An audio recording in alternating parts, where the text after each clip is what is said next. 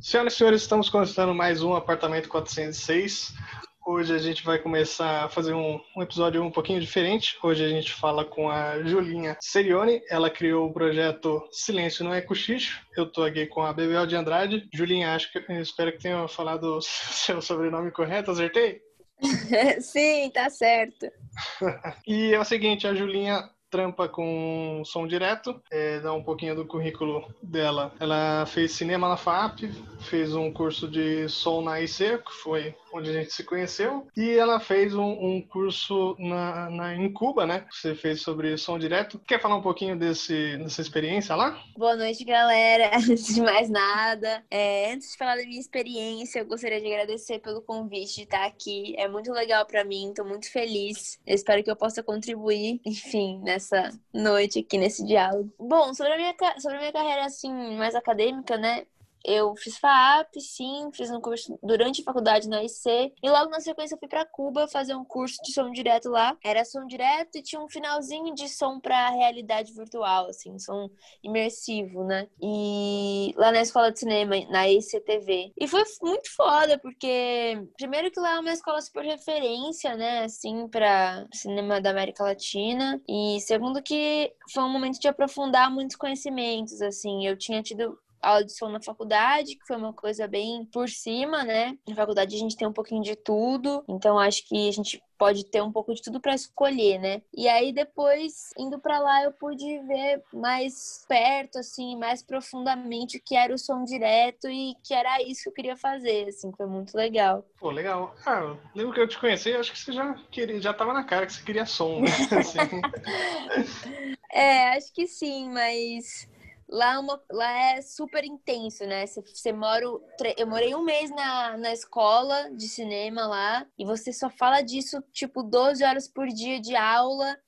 Então ali é assim, eu vai ou vai, sabe? Você, você entende mesmo se você quer seguir essa área. E também lá que eu pensei um pouco nesse lance de seguir no, futuro, no futuro, né? Uma área mais acadêmica, tentar, enfim, dar aulas e entender bastante para poder passar meu conhecimento. Legal. E aí, é, nesse momento, você está com um projeto que é o Silêncio no é Cochicho, que como que começou, surgiu a ideia de criar esse Instagram, essa, trocar essa trazer um pouquinho de conhecimento de som para a galera? Cara, é muito louco, porque eu tinha já esse nome, a ideia de, de fazer um Instagram, de postar algumas coisinhas há um tempo já, acho que há uns, há uns três anos, talvez, talvez mais acho que três. E, e eu não tinha tempo, né? Porque eu saí da faculdade, fiz esse curso, comecei a filmar, então é longa, série, são 12 horas por dia, 6 para 1, a gente quase não tem folga eu não tinha tempo de pensar nesse projeto, de pensar em Instagram. Eu mal entro no meu Instagram, na verdade. Então eu não conseguia, né, levar adiante o lance de passar esse conhecimento pela internet. Mas esse ano, ano passado, né, 2020, a gente teve uma surpresinha, que foi a pandemia. Acho que todo mundo acabou ficando com muito tempo, né, em casa, assim. Eu tava numa série da Globo que parou parou em março e até agora essa série ainda não voltou. Eu voltei a filmar, mas tô filmando outras coisas, assim, agora no fim do ano, voltei. E aí, com, com isso, eu, eu me vi em casa, né? Fui passar um tempo até na casa da minha mãe pra ficar com a minha família e tal. Me vi passando tardes com meu irmão, assim, é, vazia, né? Com a cabeça no cinema, com a cabeça funcionando, com a cabeça no projeto que eu parei. E eu falei, caraca, quer saber? Eu vou falar sobre isso agora. Na verdade, o insight, assim, foi um colega meu que viu alguma coisa que eu postei sobre som no Instagram, que eu vivo postando coisa no meu Instagram sobre isso. E ele falou: pô, Julinha, lembrei de você. Meu, você tinha lá aquela ideia de fazer os clientes no cochicho, que não foi adiante, mas tinha que fazer, cara. Uma amiga minha faz um, fez um canal sobre figurino ou direção de arte, não sei. E eu sempre falo de você, eu sempre penso em você tinha que manter, tinha que levar adiante seu projeto, ninguém fala sobre som. E esse amigo meu, que é o Klaus, botou essa pilha, sei lá, na madrugada de terça pra quarta, na quarentena, assim, sabe? Eu fiquei até 5 da manhã com a cabeça pilhada, não, eu vou começar, eu vou fazer, eu vou fazer. E aí foi isso, acho que foi em junho, mais ou menos. E aí eu fui pensando, é, pensando em temas que eu podia falar, falei com alguns amigos também, é, bastante com os amigos mais próximos que são do cinema, né? Assim, o que, que eles gostariam de ver, o que eles gostariam de, de saber, enfim, que eu poderia falar. É, e aí também, na sequência, consegui, enfim, ter uma amizade da faculdade com um colega meu, que é o Igão, que é o montador do canal hoje, falando com ele, eu lembrei, falei, cara, você não quer montar para mim? Tipo, um cachê simbólico, você me ajuda, eu te ajudo. Ele falou, porra, demorou. Aí a gente começou a fazer junto. Ele também virou, além de meu montador, meu consultor, né? Ele é o cara que mais vê minha cara na frente das câmeras. Eu falo com ele pela câmera. É muito engraçado. E aí a gente começou a fazer, assim, selecionamos temas, gravei um primeiro vídeo, editamos, odiei, gravei um segundo vídeo, uma segunda vez o primeiro vídeo, e foi pro ar, assim, acho que a gente começou a postar em setembro, isso demorou uns três meses de, de, de pensar ali, de, de, programar tudo, de pensar qual seria o formato, né, de achar um formato para os vídeos, porque eles têm um padrão, né, então acho que foi um pouco natural, mas demorei esse tempo para pensar de fato. O que me moveu assim a fazer esse projeto, tô falando muito aqui, Qualquer coisa me interrompam. Mas o que me moveu, assim, a finalmente levar isso adiante, a passar esse conhecimento, é realmente a falta de conhecimento, de, de, de páginas sobre isso, né? De vídeos sobre isso, de informação. Porque eu lembro quando eu comecei, até na época da IC, né, que a gente se conheceu, é, não, não tinha, ninguém nunca me falou como era um set de verdade, sabe? Eu fazia faculdade, eu sabia a teoria, acho que também se deve ter sentido isso. Não sei se você sentiu, né, estudando e depois indo trabalhar no cinema, mas é muito diferente, né? Então eu ficava com isso na cabeça de, meu, a galera, a galera que tá na faculdade, galera nova, dos seus, sei lá, 18, 20 anos, que quer fazer cinema, quer começar, quer entrar no mercado, não sabe o que é o cinema, não sabe o que é o som direto, não sabe o que é um set grande, Netflix. Então eu acho que minha motivação foi essa, assim, tentar passar de uma forma fácil, né? Uma forma acessível, assim, o que é time code, por exemplo, né? Que eu postei semana passada, um vídeo sobre isso. Ninguém entende o que é time code. E eu falei, cara, eu preciso explicar isso, é muito importante. E acho que é um pouco disso, assim. Ah, eu senti isso também, não sei, a Bebel sentiu também da, a diferença da faculdade um, um set, é, vamos dizer assim, não Real, universitário. Né? tem uma diferenciazinha boa ali. É, me fala um pouquinho da origem do nome. Eu acho que é meio que uma. é o pessoal do som. Todo mundo quer saber. Olha, todo mundo quer saber. E eu nunca falei, assim, eu não, eu não falo muito. E aí agora, logo antes de entrar aqui com vocês, eu postei um story falando: gente, vou estar num podcast. Quem sabe eu não conto a razão do nome? e aí você me perguntou, porque eu sabia que essa pergunta ia surgir. É, bom, a história é, é a seguinte, vou contar porque vocês merecem saber. Essa história merece vir à tona num momento assim. Eu tava fazendo meu TCC na faculdade, como eu falei, eu fiz FAAP, né? Então, em 2017 eu filmei meu filme de TCC. E eu fiz som, claro, né? Eu sempre fiz som na faculdade, todos os filmes. E a gente filmou no Dante, no Colégio Dante. Era uma história que se passava durante a noite no, no colégio. Assim, os alunos dormiam, ficavam no colégio para fazer um robô, terminar um robô para uma competição de robótica. E aí, é, quem ia ajudar a gente no projeto e fazer assistência era uma galera mais nova, né? Então a gente estava no último ano, no último semestre, e a galera que ia ajudar era do primeiro, do segundo, que queria pegar uma experiência, conhecer, enfim, conhecer a galera mais velha, fazer o, o filme, né? É uma tradição, né? Todo mundo vai fazendo assistência nos filmes dos outros para poder aprender alguma coisa. E aí, lá no Dante, com essa galera mais nova que não, não sabia o que era um set ainda, né? Não, enfim, nunca tinha feito um projeto assim, a galera conversava muito muito. Porque era um projeto, dormir na escola, passar a noite, filmar madrugada, não sei o que, DCC, uhul, né? Vamos fazer filme. A galera conversava muito. E no Dante, os corredores são de mármore, o chão, umas pilastras. Então o som, ele reverbera muito. Caralho. Ele, ele ecoa muito, assim. Então, você tá falando baixinho no corredor, lá na ponta, na outra, na outra ponta, eu com o microfone fazendo som direto, escutava. E eu, que sou um pouco estressada, ficava putaça, né? Putaça. Tipo, galera, silêncio. Vai rodar, silêncio, silêncio. E não paravam de falar. Inclusive, as pessoas que, que não paravam, as pessoas específicas que não paravam de falar, sabem que o nome é em homenagem a elas. Deixo até um beijo pra elas aqui no podcast. Eu brinco com eles até hoje. Enfim, aí falava, falava, e eu falava, gente, caraca, mano, cala a boca.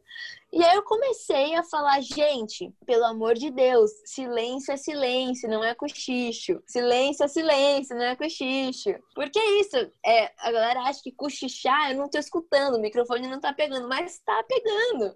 O microfone é ultra sensível, qualquer cochicho dá pra escutar, ainda mais num corredor super reverberante, que era igual ao do Dante. E aí eu fa fiquei falando, falando, falando, essa frase pegou, silêncio, silêncio, não é cochicho. A galera depois fez até bottom na faculdade, fiquei sabendo, me formei, né? A frase pegou, assim. E aí, cara, não tinha nome melhor para colocar no canal do que esse, silêncio, não é cochicho, né? Porque uma coisa que eu criei de uma vivência ali, é um nome engraçado é, descontraído, assim como eu queria passar a ideia do canal, que é descontraído, não é sobre coisas técnicas só, né? É descontraído. Uhum. Então, foi desse jeito que surgiu, assim, esse nome, de uma brincadeira. Cara, muito, muito legal, muito legal.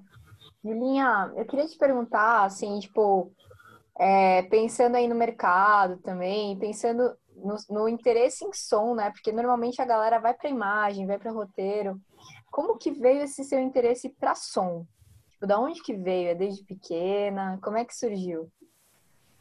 Nossa, desde pequena não. Eu adoro música. Tudo que eu faço, eu faço ouvindo música. Desligar a música para ligar aqui o podcast foi difícil. Eu não gosto de parar a música no meio. É... Mas, na verdade, assim, eu fui fazer cinema, né? Com a ideia de mudar o mundo. Não, eu vou fazer filme sobre o capitalismo e vou mudar o mundo e Brasil e dinheiro, sei lá, adolescente, né? Tipo, querer denunciar tudo através do documentário, não sei o quê, enfim. Nunca uhum. fiz isso na minha vida, era um desejo. Com 17 anos eu pensava isso. E aí, quando eu entrei na faculdade, primeiro semestre, fazendo uma assistência num projeto de uma galera mais velha, eu vi uma pessoa ali no canto com fone de ouvido gravando um som. Eu falei, mano, o que essa pessoa tá fazendo, né? O que, que é isso? Ninguém nunca me falou que no cinema não era só a câmera. É, acho que a gente tem esse estereótipo, né? Claquete uhum. e câmera. Exatamente. E aí eu falei, mano, o que, que é isso? Enfim, perguntei pro cara, fiquei perto dele ali e tal. E eu falei, mano, quer saber? Ah, e o mais importante, esse cara fazendo som um projeto de TCC da FAP, de cinema, era um cara de publicidade.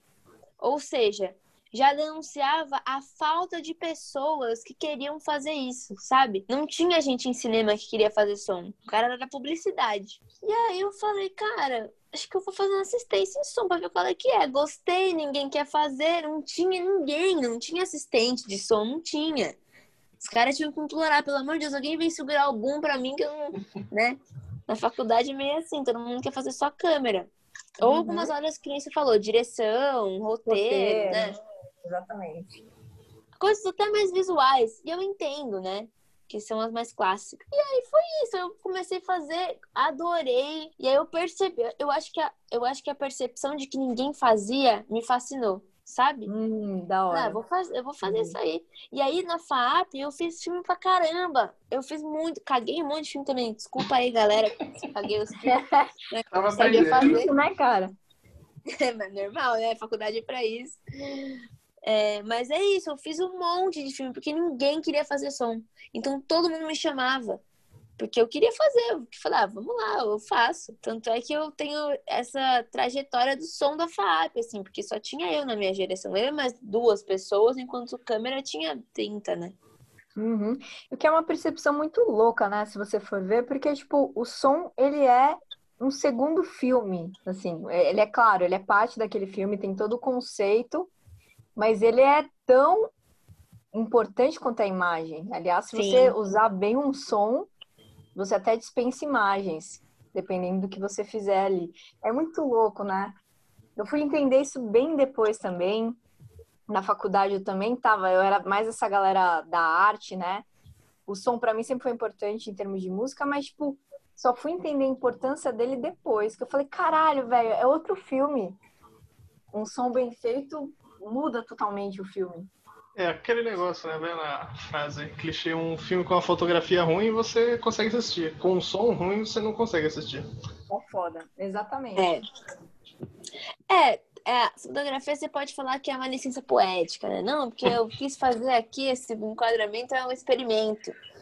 Só que o som tem seus limites, né? Assim, de inteligibilidade das falas, né? Assim, pensando em captação e enfim. E eu acho também muito louco, porque, de fato, a gente, a gente foca muito na imagem, mas o som pode ressignificar qualquer imagem, né? Uhum. Exato. Então, às vezes, não importa o que você gravou imageticamente ali, o que você vai colocar de som traz um outro significado, né? E eu acho que isso é muito importante para a galera que está começando ou que está pensando em filmes, diretores, roteiristas, é pensar esse som de forma mais inteligente mesmo, porque o que eu sinto é que tipo, a galera realmente ela tá muito literal no som, né? Então os produtos audiovisuais, por muito tempo eles foram tipo, vamos tentar fazer o melhor som possível, que é sempre foi uma dificuldade do cinema brasileiro, né? Captar esse uhum. som e etc. E aí a galera esquece que existe todo um trabalho fudido por trás desse som, de semiótica também do som, de como trabalhar cada detalhe do som, que é o outro filme que eu falei, né? É muito louco isso, velho. E eu queria entender, Julinha, de você, assim, é, como foi, tipo, escolher essa área e perceber que é uma área que, de alguma outra forma, não sei se é um dado, mas é a minha percepção de mercado mesmo. Eu sempre vejo homens fazendo esse trampo de som. E aí eu queria entender também aí como que você vê se é de fato isso, se não é. Que pergunta maravilhosa. que bom que chegamos nesse assunto. Tô Nossa. aqui para isso. não, caraca, legal. Eu não imaginava que essa, essa pauta fosse surgir, sendo bem sincera aqui é, pensava que a gente fosse falar de fato, né, de enfim, filme, som, no meu canal, né? Mas essa pergunta é muito importante, até porque eu também tento trazer isso para o meu canal, para o meu trabalho, né? Na posição de ser uma mulher no meio, no meio, para começar que o cinema é um meio muito machista, né? Já começa por aí. E a função do, digo mais o som direto porque é onde eu tô mais diretamente, mas o som e o som diretos, mano, é áreas técnicas, né? Assim, comandadas e, e sempre controladas por figuras masculinas, assim. Uhum. É... Na verdade, as posições de poder, no geral, no cinema também são posições masculinas, né? Direção, a fotografia, enfim. Mas eu, hum. eu, eu. eu acho... hum, diga, diga. Não, não, eu só ia falar que, tipo, eu sinto que existe uma tentativa de mudança nos últimos anos, mas não chegamos lá nem de longe, assim, tipo. Mas continua, desculpa te interromper. Não, imagina. Não, é isso. Eu também acho que existe uma mudança recente, até porque, assim, que eu tenho visto, as produções têm pedido equipes mistas. Então, alguns anos atrás, você jamais veria uma equipe de câmera ou uma equipe de som com mulheres. Isso é fato. Porque, historicamente, né, enfim, historicamente o cinema já é, uma, já é uma, um ofício masculino. E a grande maioria das áreas, né, exceto maquiagem e figurino, por exemplo. Mas, historicamente, essas áreas técnicas são ocupadas por homens, né? Câmera, som, maquinária elétrica, é, porque tinha o lance, não sei se é só isso, mas e também não justifica jamais, o lance de ser carregar peso, né? De equipamento técnico, é coisa de homem, o que é uma baboseira, né? Enfim. Uhum. É, e eu acho que as produções hoje que têm pedido equipes mistas têm tentado, de alguma forma, mudar esse pensamento. Eu acho muito positivo, tanto é que primeiro trabalho, um dos primeiros trabalhos que eu fiz assim de, de longa foi porque a produção queria uma menina no som. E desde então tenho trabalhado muito porque é isso, as produções querem mulheres no som. Porque também, além de tudo, tem uma questão que é: eu sou a pessoa que microfona os atores e as atrizes. Então, com o lance de, enfim, inúmeras histórias de assédio, as atrizes não querem mais um homem microfonando também, sabe? Não que elas não saibam que é necessário. Às vezes é, às vezes é um cara que tá lá, beleza, é nosso trabalho. Uhum. Mas eu sempre escuto falar Sempre, sem exceção. Todo site que eu vou que tem mulher, atriz, comenta, puta, que legal, menina no som, que legal, que legal. Porque é isso é uma segurança de colocar a mão no corpo da pessoa, né? Uhum. Então, eu acho que isso tem mudado com certeza. Agora, eu acho que ainda tem um problema muito grande que é assim: que posição essa mulher ocupa, né? Eu sou assistente. Então, enquanto eu for assistente, tá sob controle, né? Tipo, eu acho que também existe ali uma coisa de cargos de chefia, né? Ainda não é tão dominado por mulheres, apesar de sim tá mudando. E fora Hum. isso, um último comentário sobre esse assunto, assim, da- antes de você responder, a gente continua conversando, claro. É, eu sinto que, apesar de tudo, por exemplo, a gente tem linha de hotline. Na OD vem escrito hotline, número, né, canal anti-assédio. Tem uma campanha, tem uma conscientização, mas as pessoas são muito machistas ainda, sabe? E o pior tipo de machista é aquele que acha que é desconstruído. E o cinema é cheio dessas pessoas, infelizmente. Ah, eu sou artista, eu sou de esquerda, então eu sou desconstruído, mas espera lá, né? Até a página 2 também. Então eu sinto, digo pela minha experiência, não, não sei se todo mundo concorda comigo, se é uma unanimidade, mas eu sinto que esse lugar de achar que é desconstruído faz com que as pessoas continuem sendo muito machistas, sim, sem que elas tomem consciência, sabe? Então eu Uhum, ouço com muito certeza. comentário machista, é, enfim. Comentários machistas não faltam nunca, né? No meu, no meu rádio ali o dia inteiro, né? Enfim, a gente ouve por aí. Mas é, o isso. eu- famoso, é o famoso esquerdomacho, né? O esquerdomacho É. artista. que que É. Julinha, É que isso. prazer, cara. Que bom, que bom trocar essa ideia contigo. É, eu acho que, assim, a gente tá, tá nessa mudança aí de perspectiva do Brasil quanto audiovisual, até publicidade, né, que é mais o meu meio. E eu acho que, assim, a gente tem, a gente sempre vai embarcar nessas questões, que são questões aí que para mulher são muito complicadas há mil anos, e a gente está sempre lutando e sempre conquistando nosso espaço. E a ideia, inclusive, tipo, se você for pensar em, em termos de som, etc., que você falou, pô, eu tô no cargo de assistente e tal. Hoje em dia não existe tanto uma chefia é, feminina nesse segmento, né, que é muito técnico, é muito específico. Mas aí eu acho que é uma, uma questão também de conquistar esse espaço e etc. E mostrando, e eu acho que você tá nesse caminho. E eu queria entender, assim, agora vai virar uma pergunta, tá? Antes foi só um elogio, agora vai virar uma pergunta.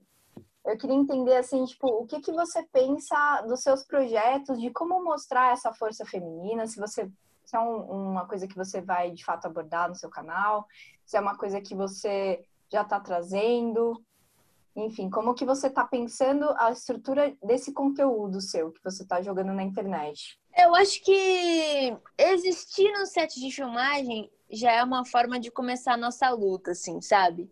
Uhum. Por exemplo, é muito engraçado. Nossa, eu fico engraçado atrás de cômico, sei lá. É muito engraçado, porque da mesma forma que o Alan, que é o cara que trabalha comigo, carrega uma manta, por exemplo, eu também carrego uma manta de som. Não importa o quanto ela pese, né? Assim, Claro, tem coisas que eu não, eu não vou carregar. Se o cara pode me ajudar, ok. Mas eu saio com a manta de som no ombro e gera um comentário. Nossa, olha, nossa, Julinha, caralho. Isso me incomoda pra caralho, assim. Tipo, você não tá me elogiando, querido. Você tá me ofendendo, achando que eu não vou carregar a minha manta. Meu trabalho é esse, entendeu? Então eu acho que começa por aí, sabe? Começa por fazer o meu trabalho como se nada, como se nada. Porque, na verdade, é isso. Eu tô ali pra Como se isso, sabe? iguais, né? Como se fôssemos É. iguais, exatamente. É o que a gente, exatamente, é o que a gente tenta fazer todos os dias, né? Assim, tentar provar, infelizmente ainda é necessário, que eu consigo carregar as coisas que tem que carregar, que eu consigo passar um cabo como tem que se passar, que eu consigo fazer todas as coisas que qualquer outra pessoa consegue fazer. Apesar de ter um metro e meio, por exemplo, que é a minha altura. Então eu acho que começa por aí. Eu acho que eu. Todo dia que eu vou pro set de filmagem, eu tento mostrar cada vez melhor no meu trabalho. Porque é sobre isso, sabe? Tipo, é para que um dia não, a gente não veja mais gênero nesse, nesse ponto. Tipo, de, meu, qualquer um pode carregar uma manta e gravar o som direto. Sobre tentar é, falar isso no meu canal, né? Mais especificamente, assim, eu não sei, eu já. Eu, eu não sei, eu penso que assim, eu sou uma menina que tá falando sobre isso. O que já é um caminho, sabe? Uhum. Tipo, é o que eu tô falando de começar a luta pelo básico. Todo dia é uma luta, mano. Tudo que eu posto no Instagram de conhecimento técnico, já tô falando, viu? Mulheres também entendem sobre essas coisas, sabe? Então eu acho que já começa por aí, assim. Mas, por outro lado, também eu postei um vídeo há um tempo atrás sobre, sobre isso, um comentário feminista que eu, que eu fiz lá no meu canal e pretendo também convidar outras mulheres do som para falar sobre isso em algum momento, sabe? Sobre como é ter menos mulheres no set do que homens, como é o trabalho do som direto, né? Como é que é, assim? O que você me perguntou de fato, de, de, de ser uma mulher no meio tão machista. Pretendo sim falar um pouco mais sobre isso, mas acho que começo, tento começar só provando que eu sou foda sendo mulher, sabe assim? Tipo, uhum. não sei. O que, que você é acha? É básico, né? Eu acho que faz sentido, porque é o básico. É assim, é, você é uma mulher que você faz som direto, você é foda nisso, e infelizmente a gente ainda sente esse processo de, olha, mano, você tem que confiar no meu, no meu trabalho, no meu trampo, em tudo que eu sei. O meu conhecimento é tão importante quanto o seu. Sim. E eu sei fazer. Então, eu acho que essa confiança que é o, é o básico, né, da história toda, você começar a passar por ela, eu acho que faz sentido, sim. Concordo contigo. É, eu acho que nos vídeos, sem querer, eu já falo um pouco sobre isso, né? Não sei, vocês que me assistem lá, assistiram, enfim, talvez possam até me dizer melhor, porque vocês estão vendo de fora. Mas eu fiz um vídeo, por exemplo, falando para confiarem no seu sonho, né? Cada um ah, confia no teu sonho. E eu falo sobre isso, que eu fui fazer um longa, fui assinar o som direto de um longa e ninguém botou fé no meu trabalho. Tipo, estavam quase que rindo da minha cara. Meu, é essa menina que vai fazer o som? Não acredito. Chegou quase nesse nível. E aí rolou super bem, aí eu consegui provar. É chato pra caralho, tem que ficar se provando, é chato. Mas eu acho que nesse tipo de, de vídeo eu já falo, galera, não importa a sua altura, ou seu sexo, ou o que você é, o que você não é, sabe? Tipo, vai lá e faz o trabalho, confia e, e faz o trabalho. Eu acho que é, é muito disso também. Eu acho que a gente tenta falar um pouco disso aqui também. A gente e motivar a galera de produzir suas paradas e seguir os seus sonhos aqui no, no podcast e no, no, blog também. É... Com certeza. Eu acho que assim, aqui no, nesse canal, Julinha, aí, tipo, vale até você dar uma olhada, tipo, nos materiais todos e tal. E a galera que tá ouvindo também, se chegou agora, seja muito bem-vindo. A gente tem essa ideia bem. É, exatamente. A gente tem essa ideia bem assim nós somos normalmente pessoas muito diferentes, que a gente está aqui trocando essa ideia, batendo essa bola. Temos pensamentos diferentes, visões de mundo diferentes. Eu acho que isso é uma coisa muito do nosso portal.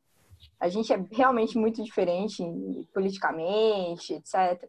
Então a gente traz muitas questões, né, de várias vários pontos de vista, vários prismas diferentes.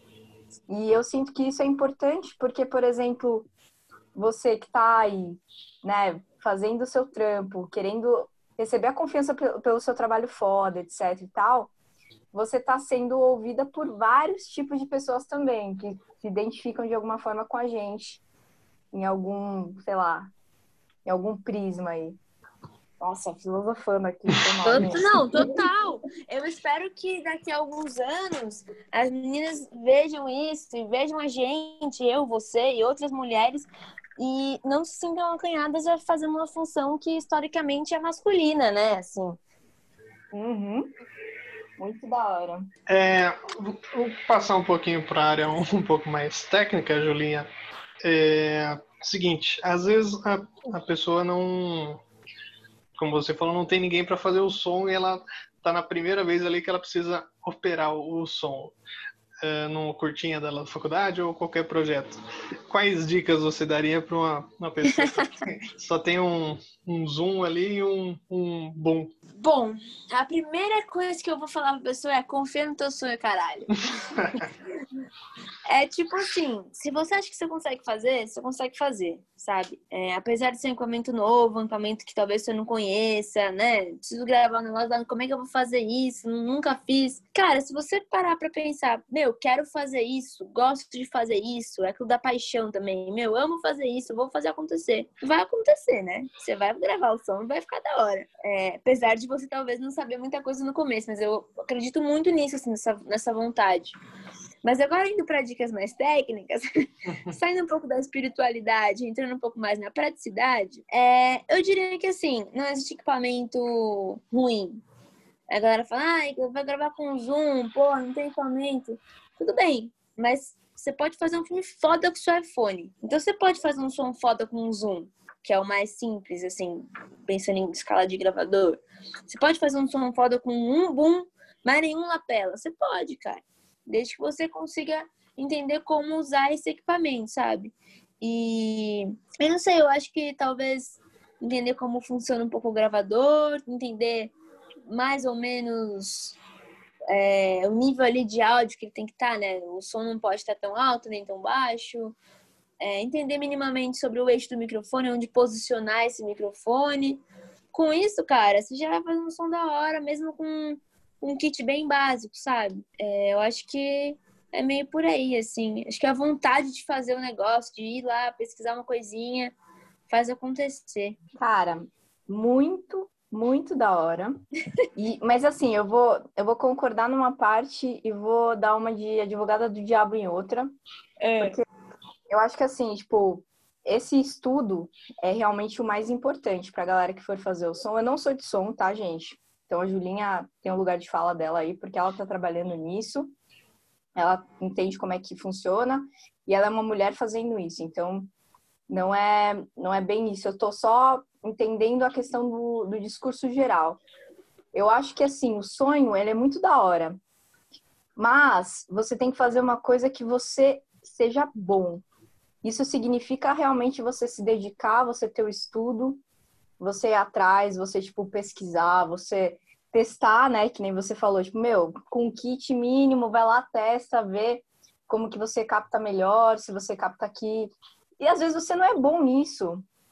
E, e, aí tudo bem, você tem que ter essa questão de autocrítica, de entender que às vezes você não vai ser bom em som, mas você vai ser bom em direção de arte.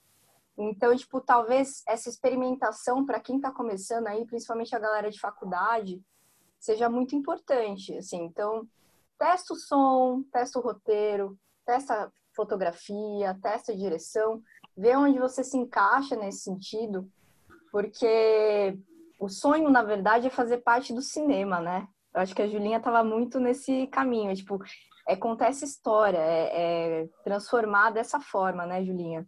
É, eu concordo, assim, não é só sonhar, né? Você tem que ir lá e fazer, né? Tipo, estudar e entender o processo daquela área, né? Mas eu acho que quando você gosta de alguma coisa, você vai ser bom, sabe?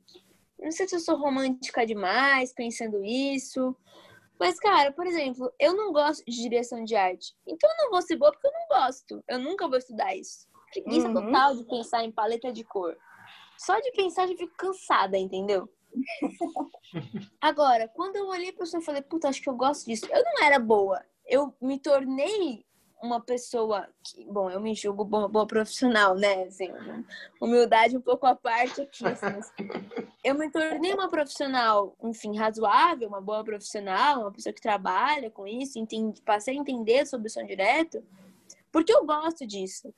Uhum. Porque eu me dispus, eu falei, puta, acho que eu gosto disso, então eu vou me dispor a estudar porque eu gosto. Então eu acho que o gostar vem antes de ser bom, sabe? Tipo, porque aí você, você se torna bom. Tipo, é que eu também uhum. sou muito apaixonada pelo que eu faço. É que eu, é, eu, entendeu? Paixão total. Eu sou coração. Mas eu acho que se você gosta do negócio, você vai estudar e vai amar estudar aquilo.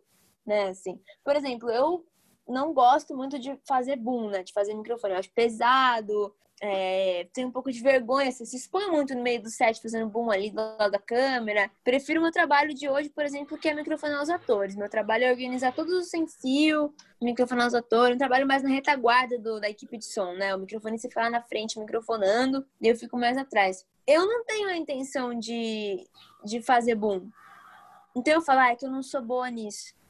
É, mas se eu quiser, eu vou fazer bom bem pra caralho, entendeu? Eu vou estudar isso, eu vou ensaiar, eu vou ficar andando com a vassoura na minha casa e vou fazer bom. Talvez eu precise até passar por essa etapa um dia na vida. É uma escadinha natural, né, do, dentro do som direto.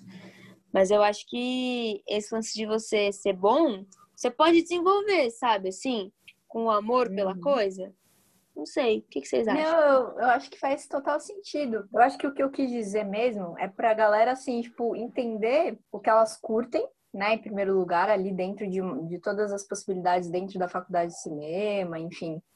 e entender se de fato faz sentido aquilo. Porque eu acredito que a galera de som tem que ter um ouvido muito bom, assim. E eu acho que muita gente deve estar se identificando aí que está ouvindo. Tem muita gente que tem um ouvido muito bom. E tem muita gente que não tem. Eu, por exemplo, sou uma pessoa que não tem um ouvido tão bom quanto outras uhum. pessoas que eu conheço. E eu acho que isso é uma, uma questão de identificação, de entendimento, que é importante também para você saber é, aonde você pisa, né, no set de filmagem. O, o que, que você vai entregar, o que, que vai ser legal. Gente, o celular caiu aqui, por isso que fez um barulhão.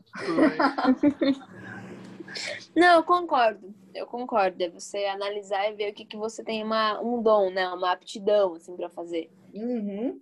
É isso aí. É, concordo. É, eu lembro que eu li em algum livro sobre som ou edição de som que o cara recomendava, se você quer seguir na carreira do som, é, tanto editando como, sei lá, no set, no som direto, você preservar seu ouvido, né? Você vai na balada, usa um protetor auricular, auricular é.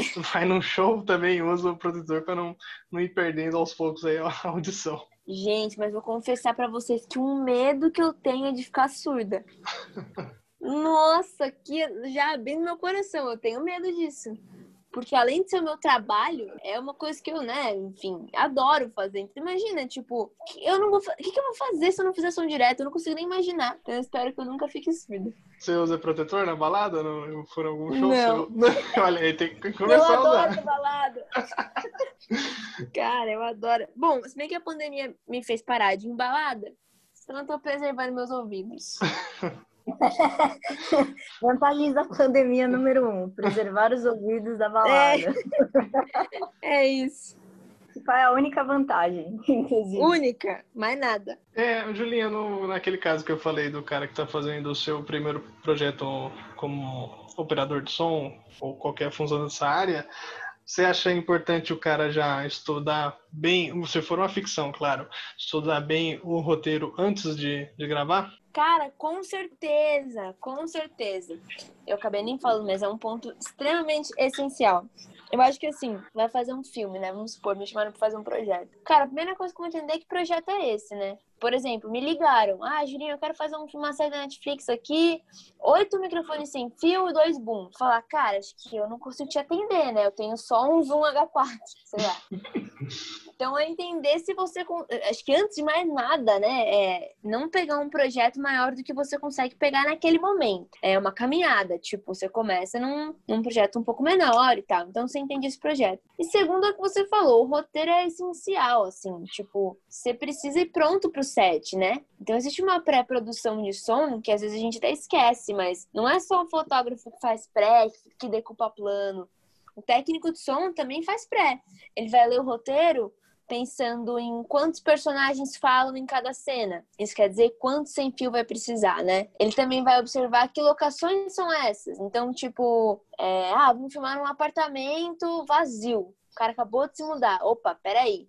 Bastante reverberação, um apartamento vazio. Ou não, vou filmar na, na Paulista. Já muda também. Eu tenho muito carro, muito trânsito, muita moto, muita gente. E tenho rádio pra caraca, né? Assim, todas as antenas de São Paulo estão ali, então eu não vou conseguir usar microfone sem fio. Enfim, a partir do roteiro de algumas informações que a produção e que a direção vão te entregar, vão te dar, você vai começar a pensar na sua preparação. Então, de equipamento, né? Tamanho do filme, que filme é esse? Quanto eu preciso levar de equipamento? Onde eu vou rodar? A gente também pergunta sempre que câmera vai rodar, né? Uma coisa é filmar com uma 5D, Outra coisa é filmar com uma Alexa Mini. Cada câmera pede um setup de equipamento nosso diferente, né? Uma 5D não entra timecode, uma Alexa Mini entra timecode, entra som de referência, uma série de coisas que você precisa pensar é, quando você vai rodar. Então, eu acho que essa pressa, preparação, antes de você pensar em rodar qualquer coisa, é muito importante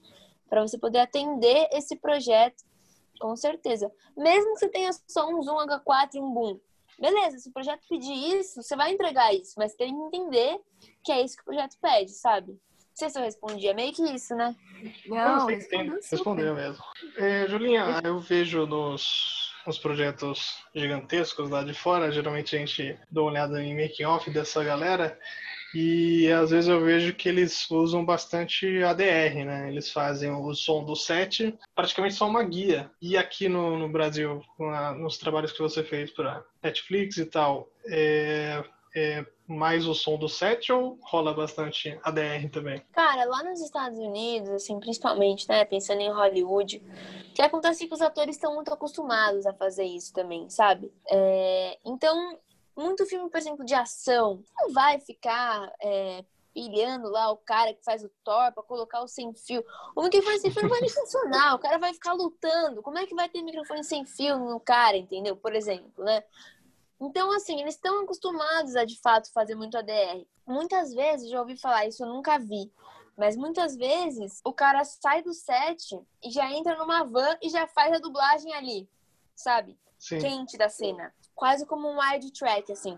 Ele sai da cena, beleza, entra nessa van, nesse estúdiozinho, né? Que é essa van, e já grava igual ele gravou na cena. Isso ajuda a manter um pouco a continuidade da atuação, né? Aqui no Brasil, o que, que eu vejo? Apesar de eu não ser uma expert nesse assunto, inclusive se alguém estiver ouvindo e souber mais sobre isso do que eu, por favor, comente comigo lá no meu Instagram. Mas o que eu vejo é que, assim, muitas vezes os atores também é, não são acostumados a ter que dublar. Então, por exemplo, a gente fez uma cena aqui, né? Eu gravei uma cena com você e tal sobre esse podcast. Cara, uma, um ADR pode ser que a gente precise fazer daqui um ano, seis meses. Meu, eu já esqueci como é que eu dei minha fala. Eu já saí desse personagem, já não tô mais nesse projeto. Tô em outro filme, sabe? Então não é muito legal pro, pro próprio ator ter que ficar depois indo pro estúdio para refazer essas coisas. Muitas vezes aqui a gente até também faz essas coberturas de som, já pede pro cara falar na sequência com a mesma entonação, já grava de uma forma mais, né, com um boom mais próximo se puder, enfim. Então, eu sinto mesmo que a gente não faz isso tanto aqui, apesar de quando é necessário a gente dubla sim, beleza, faz a DR, chama estúdio, faz lá, beleza. Mas eu acho que, que muito mais do que filmes fora, a gente se preocupa sim com ter um som direto bem captado pra não precisar dublar, até porque também custa muito dinheiro, né? A hora do estúdio, chamar o ator para fazer o, a dublagem. Né? Então eu acho que a gente tem sim essa preocupação, a gente dubla menos do que, do que fora. Entendi. É, Julinha, você que falou que microfona os atores, como é que rola a interação com as outras, outras áreas no set? é, você principalmente vai, eu acho que tem interação ali com o pessoal da arte, né? Do, do figurino, quer dizer. Meu, as perguntas estão muito boas nesse podcast, tô adorando. tô amando, tô amando. É, bom, microfonar os atores é uma função, às vezes, um pouco infeliz, né? Eu adoro fazer isso, muito suspeita. Amo. Eu, muita gente em cima dele, então tem maquiagem, figurino, não sei o que, direção, e todo mundo falando com o cara. Eu acho que é uma função um pouco complexa, né? De ter que lidar com o ator, ter que falar com a pessoa, né? E atrapalhar, e mexer, e fazer ajuste. E sim, o que você falou é super importante, que é eu tô mexendo. O meu trabalho depende do trabalho do outro, né? Tipo, eu vou microfonar a pessoa na roupa. Então eu tô diretamente mexendo no trabalho de outra pessoa. Então eu acho que acima de qualquer coisa, acima de tudo, assim, eu tenho para mim o respeito com o trabalho do outro seja com o trabalho do ator que está concentrado, então não vou ficar conversando com ele, distraindo ele, né? Não vou, enfim. Ou com o trabalho do figurino, por exemplo, que, porra, eu não vou chegar com a mão suja de cabo que eu acabei de enrolar e pôr a mão na camisa do cara, sabe? Eu não vou mexer na camisa do cara sem pedir para alguém do figurino, ó, posso, né, licença, vou mexer aqui, é, vou, vou bagunçar aqui rapidinho, você se arruma, né? Enfim, eu acho que o respeito com o trabalho do outro é o mais importante. Isso em todas as áreas, né? Não, não tô falando só sobre o figurino, né? Tô falando sobre tudo, mas isso de microfonar é, é bem nítido, assim, né? Esse lance de tocar muito no trabalho do outro, de bagunçar a camisa que o cara colocou para dentro da calça, né? Você vai lá e você mexe em tudo. Você cola uma fita naquele tecido, às vezes, né? Tipo, às vezes é uma camisa que não poderia colar nada. Você precisa, seu trabalho. E começa uma série de acordos ali, né? Ou, por exemplo, sei lá, um casaco de um tecido sintético super barulhento, que você precisa implorar para trocar, para não sei o quê. Você tá mexendo no trabalho do, do cara. O cara queria usar esse casaco, você vai falar que não, né? Tipo. Então eu acho que eu tenho para mim, assim, muito o respeito do, traba do trabalho do outro, sabe? E acho que tenho. Até agora eu não tive, nunca tive nenhum problema muito grande com isso. Às vezes tem uns impasses ali de coisa que, né, você precisa de uma coisa, precisa de outra, e aí, né? Mas eu acho que o principal é isso, a maneira de falar com as pessoas também, de pedir, de falar com o ator, né? Tipo, você não vai chegar e pôr na mão no, no peito do cara sem falar licença, né? Enfim, acho que a educação, assim, no set, nesse trabalho, não só nesse, mas é o que eu faço, então eu posso dizer com mais propriedade, é primordial, assim, sabe? É, é muito próximo. Eu vou mexer em cabelo, põe microfone no cabelo também. Eu preciso pedir pra maquiagem, preciso pedir ajuda ali, preciso de um aval, preciso de muitas coisas, né? Assim, é uma troca. É, tem coisa óbvia que tem que ser falada também, né? Às vezes algumas pessoas não, não pensam nisso. Já microfone algumas pessoas em curtinha, em trabalhos, é o mínimo você perguntar ali pra, pra pessoa avisar, né? Ó, oh, preciso colocar o microfone em você e tal. É... Sim. Quer falar alguma coisa? Não, eu, eu só queria... ia comentar que é o mínimo, mas as pessoas elas esquecem às vezes. É isso. Eu queria falar uma coisa que está muito ligada com o que vocês estavam falando, assim, e que eu entendo que é importante também, às vezes até um bom conteúdo para você colocar na sua página, Julinha, hum. que é sobre a dicção do ator, que é uma parada que eu acho que é, é super importante e que vem um pouco, vem bastante da direção também e vem é, de toda. É, é, quase como se a estrutura do filme, o entendimento da porra toda dependesse da dicção do ator. Sim. Que, que às vezes é foda, né? Porque às vezes você pega, tipo, um, um. Tem atores e atores têm projetos e projetos, eu acho que esse é um ponto. E eu sinto também que é uma coisa do tipo às vezes captar aquela aquela dicção específica é mais difícil. Eu ia entrar um pouco nisso, mas eu não sei se é muito capcioso. Se pá, é. O Renan do Choque de Cultura, por exemplo. O Renan do Choque de o, o... Ele fala assim, né? Ele né, meu parceiro? Uma dicção. é, a gente às vezes não pode interferir muito, né? Assim, é, Bom, o trabalho do som direto é basicamente entregar os diálogos de forma inteligível, né? Tipo, para quem não sabe, até agora a gente tá uma hora conversando. Para quem não sabe, o som direto é gravar o som no set. O que, que é o som no set? São as falas, principalmente, né? São os diálogos. Claro, tem outros elementos, mas os diálogos são os mais importantes, assim. E, e é claro que muitas vezes aquele ator dá uma fala que a gente não entende muito bem o que ele falou, né? Tem da atuação, tem, sei lá, do, do tom de voz do cara, tem milhões de questões. Mas eu acho que, na minha opinião, cabe sim ao técnico de som virar para o diretor ou para assistente de direção ou para o continuista e dizer, olha, eu tô aqui ouvindo, meu trabalho é só escutar, eu tô escutando que não dá para entender muito bem essa fala, a gente vai manter assim, né? Às vezes o diretor fala, puta, verdade, cara, vou, né? Ou o diretor fala, não, não, não, vou manter assim que é da atuação beleza, né? Mas eu acho que cabe a nós avisar sim, porque às vezes a direção tá tão é, presa ao roteiro, como a gente já sabe as falas, a gente entende o que a pessoa falou, né? Uhum. Mas quem não sabe as falas, às vezes não vai entender.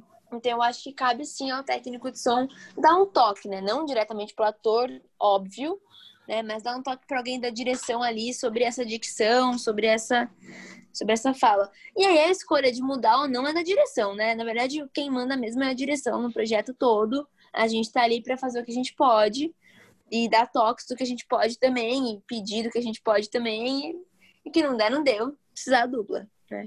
Enfim. Uhum. Fala, Fê.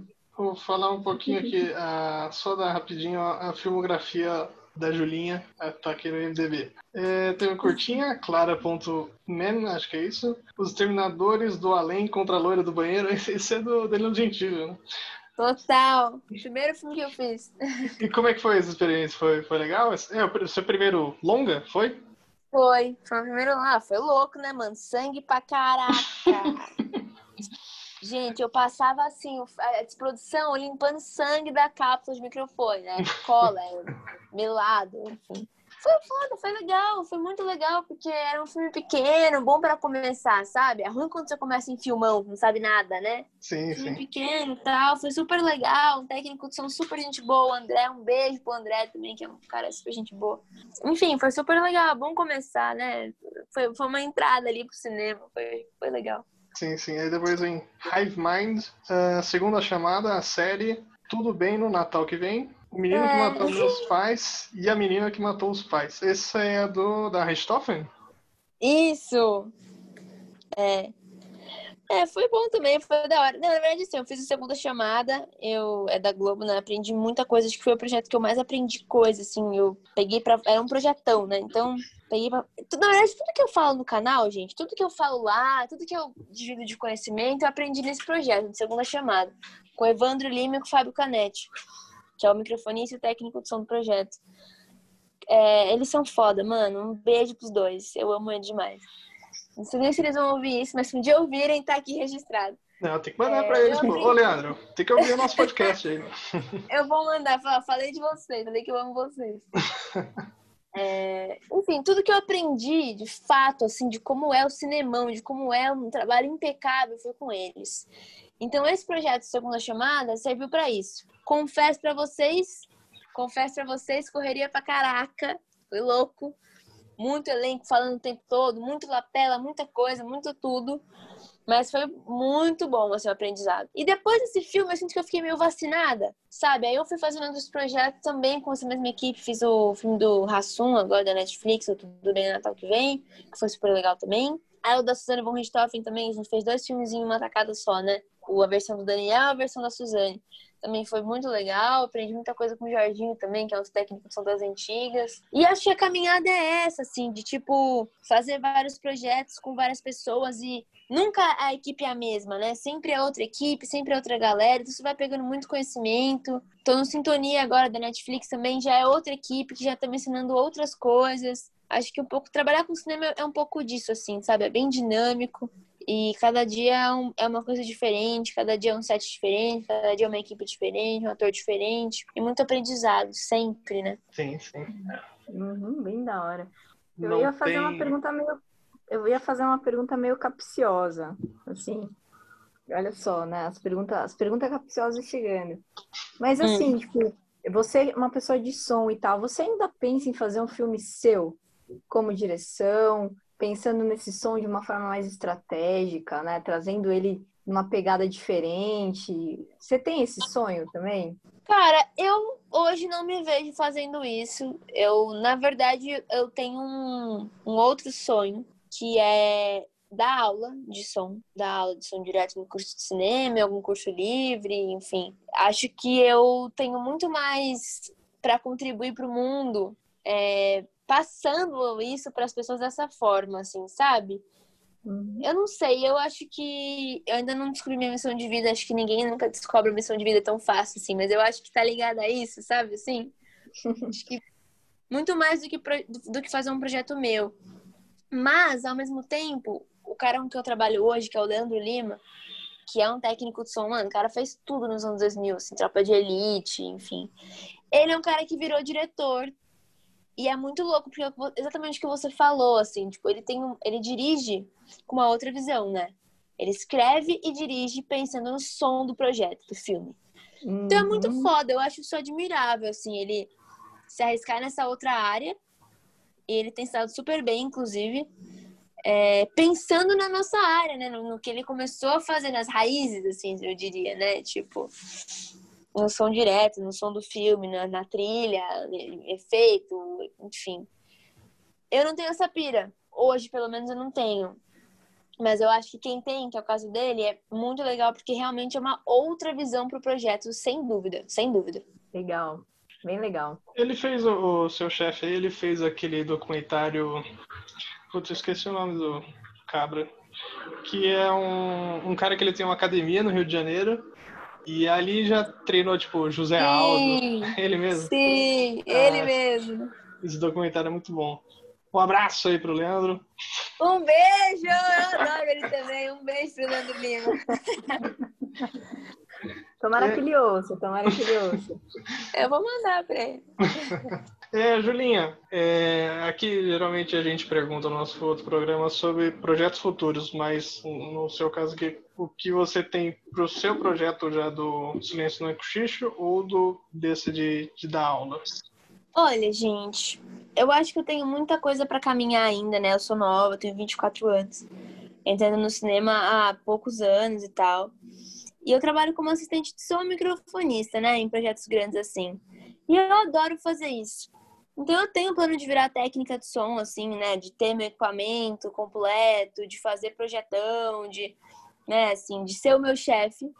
Tenho esse plano, mas também não tenho pressa. Então, eu acho que daqui a alguns seis anos, assim, eu consigo comprar mais equipamento, tentar dar espaço na minha vida. É...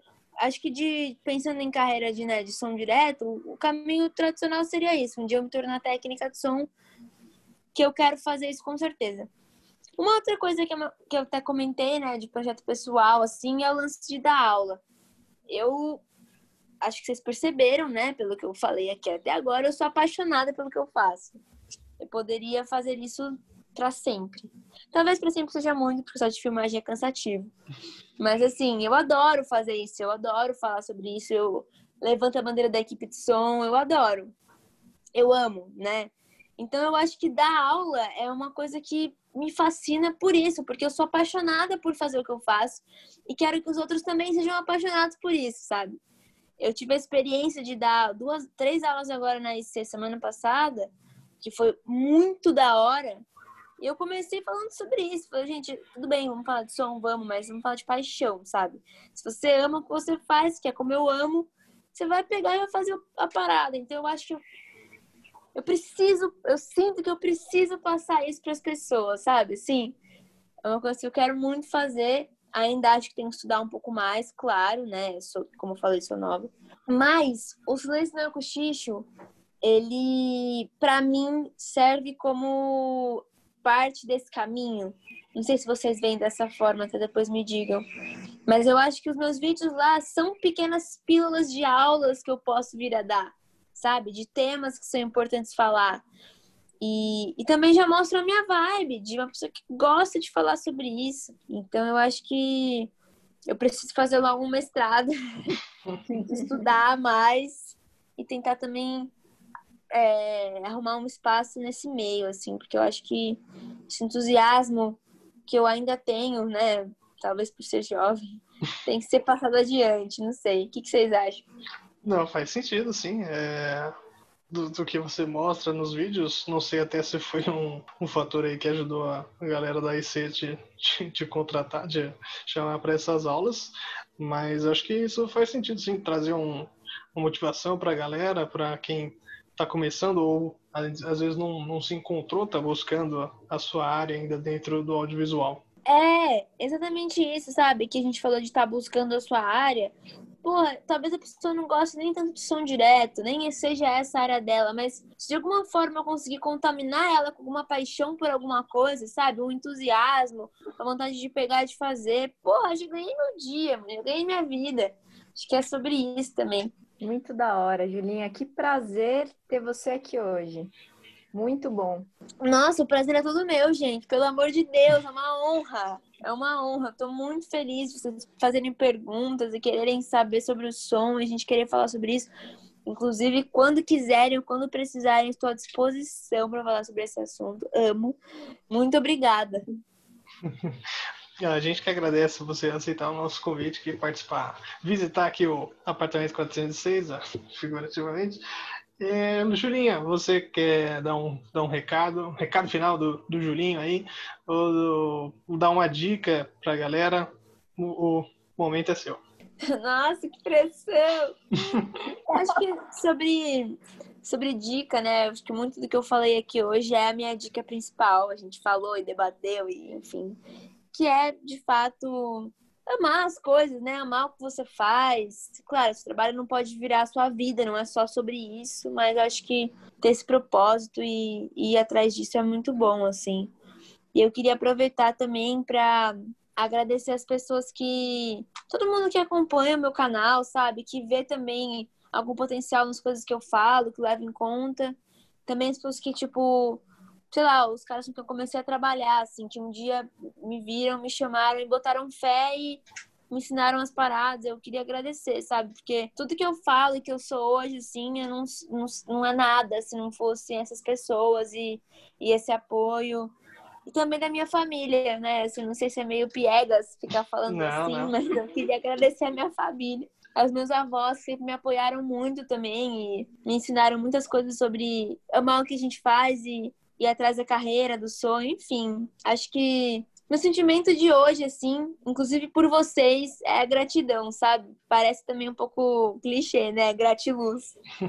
Mas é gratidão total, porque isso alimenta, né, assim, a gente a seguir fazendo nossas coisas e eu só tenho a agradecer por toda a confiança das pessoas que me chamam para trabalhar e por tudo que me ensinaram, assim, tudo, tudo que eu falo, um dia alguém teve a paciência de me ensinar e eu espero poder ensinar para as pessoas também. Acho que acho que é isso. Legal. Isso aí. É, vamos caminhar para o encerramento aqui ou quer fazer algum comentário, Bedel? Não, cara, tô emocionado e feliz. Tá segurando o ah. celular com os pés? tá aplaudindo? Tô, tô feliz. Então foi isso aí. Agradecer de novo a Julinha, aceitar nosso convite aqui, trocar essa ideia com a gente. Muito obrigado mesmo. Continue sempre aí com o seu trabalho no Silêncio Neco Xixo e também no, pelos sets aí do, da sétima arte do, do Brasil. É, segue a Julinha lá no, no Instagram, o arroba Silêncio Necoxixo. Também tem o canal no YouTube, então esses links vão estar aqui na descrição do episódio. Segue o nosso também, né? Dá um, dá um salve, dá uma moral lá no Instagram, Portal P406. O nosso blog também, apartamento406.blogspot.com. Se alguém usa Facebook, também estamos lá. E eu fui o Script, estava aqui com a Bebel e a participação especial da Julinha. Falou! Falou, gente, valeu! Muito obrigada, gente. Um beijo.